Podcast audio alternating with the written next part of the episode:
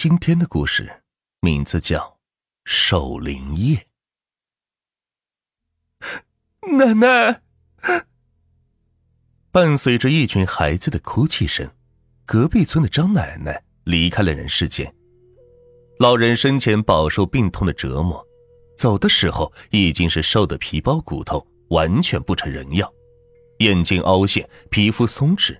张家最小的孙子每每看到。都是大哭不止，直到离开老人的房子，孩子立马是停止了哭泣。这几天张家人忙的是不可开交的办理张奶奶的丧事，所有的亲戚也都接到通知来到了张家，一下子披麻戴孝的一堆人。因为是丧事，大家都很少去交流一些其他的事情，只是讨论一下老人的生平。按照乡下的习俗，在老人还没有下葬前。每晚都要有人去守灵，而且必须是有血缘关系的亲属来执行。据说人刚死后，灵魂还停留在自己的身边，直到地狱来的使者带走他的灵魂，而这期间他是不受控制的。大多数的鬼魂还是很安分守己的，默默的关注着家人，守护自己的肉身。但是，也有一些亡灵。趁着无人管制的时候去伤害一些凡人。经常听村里的老人说，之所以守灵，是因为害怕有这些动物靠近尸体，而一旦这些尸体吸入了那些生灵的灵气，就会出现可怕的事情。所以守灵一般都是好几个人，一般要百分百确保没有生物靠近尸体。老人们还说。之前村里有发生过这种事情，有一条狗半夜不知道受了什么刺激，跑到了灵前，对着灵位是愤怒的吼叫。可是当时并没有发生什么异样，只是过了一会儿就走掉了。村里见多识广的老人们说，因为狗属于比较忠厚的动物，没有邪恶之气，反而可以镇压鬼魂。这一夜过得是异常的缓慢。由于连日来的过度疲劳，张家的子孙都是有些魂不守舍。虽然是深秋季节，老人的尸体也是放在冰棺中，可是空气中仍然有一股诡异的怪味。老人们称之为尸臭，也正是因为这种特殊的气味，更容易招来其他生灵的拜访。一阵秋风吹过，吹醒了睡眼朦胧的孝子们。老大一个机灵坐起来。看到香火快要断了，赶紧起身一个叩拜，继续点上香火。据说守灵的时候，香火一定不能断，不然老人的灵魂是难以得到安息。因为这香本是烧给阎王爷的。半个时辰过去了，每个人又开始打瞌睡。此时，他们没有意识到刚刚的大风吹掉了冰棺的电源线。老人的身体是慢慢开始发热，他的衣服被水浸透了，而此时尸臭的味道是越来越浓。一阵惨烈的猫叫声打破了林间的宁静，大家都被刚刚的声音给惊吓到，慌张的起身，看看周围，没有看到什么东西。可是刚刚的声音分明就出现在跟前。张家最小的儿子是有些恐慌。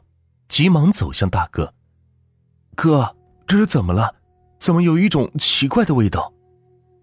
老大这才注意到冰棺的电线掉了下来，老大下意识的过去插电，可就在插电的时候，不经意的一瞥，让老大发出啊的一声，恐惧写满了他的脸，他是有些发抖，后退了好几步，双腿发软。这后面的人也是不自觉的缩到一团。他们不清楚大哥是看到了什么，没有人问他，也是没有人说话。空气再次凝固，每一个人都屏住了呼吸。过了几分钟，老大缓过神来，再次走过去插上电源，有些惊讶的看着宾馆，揉了揉眼睛，长舒一口气，回过头给大家说：“没事，刚才眼花了。”这终于是到了天亮了。村里的人陆续赶来帮忙，大家伙这才过去问大哥：“昨晚到底是发生了什么？”老大露出略微尴尬的脸色说：“呃，昨天我看到盖在妈脸上的布被掀开了，而且妈的眼睛睁开了，发出绿色的光，也可能是昨天太累了，看花眼了。回过神来一看，确实是花眼了。大伙这才放宽了心，不过老大的心里还是有一丝恐惧。第二天，白天仍然是在各种忙碌中度过，只是这天晚上。只安排了两个人守灵，老二和老小。最小的兄弟显然是有些担心，不过有二哥在。再说自己的母亲有什么怕的呢？他自己安慰着自己。午夜了，就剩兄弟两个人了。远处传来了各种小动物的声音，虽然声音很轻，但是夜深人静，还是听得仔细。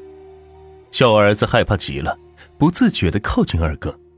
可是老二困得睁不开眼，也没在意。就在这个时候，宾馆里传出了滋滋的声响，像是在啃骨头的声音，又像是在磨牙的声音。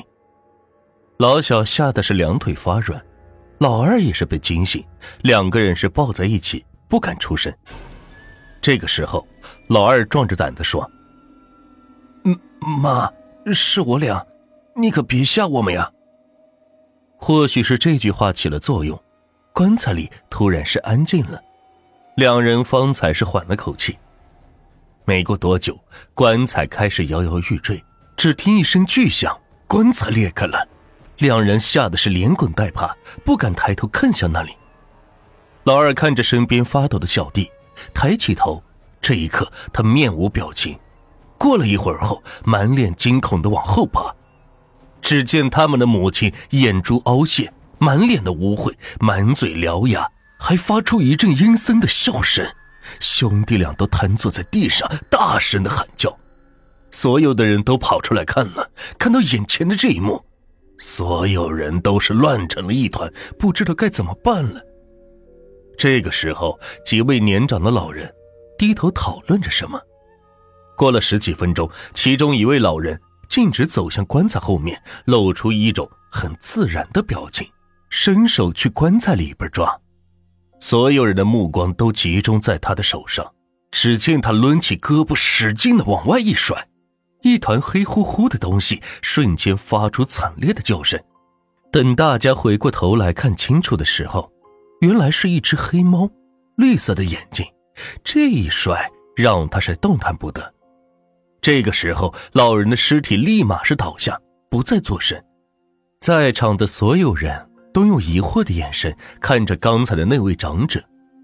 老人抓起那只猫，走向人群中，向大家讲述了其中的缘由。原来，人死后会发出尸嗅，而这种味道一旦被黑猫闻到，就会让它变得邪恶，它的灵体会和鬼魂相通。从而控制人的肉体，做出和它一样的动作。如果不及时制止，可能会继续妖化，后果将不堪设想。想要遏制住这种情况，只有把作祟的黑猫抓住，用桃木刺穿它的心脏，才能阻止更可怕的事情发生。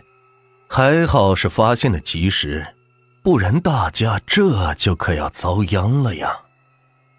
大家这会儿才恢复平静，都帮忙收拾好院子。天一亮，老人才平安的入葬，家里也是恢复了平常。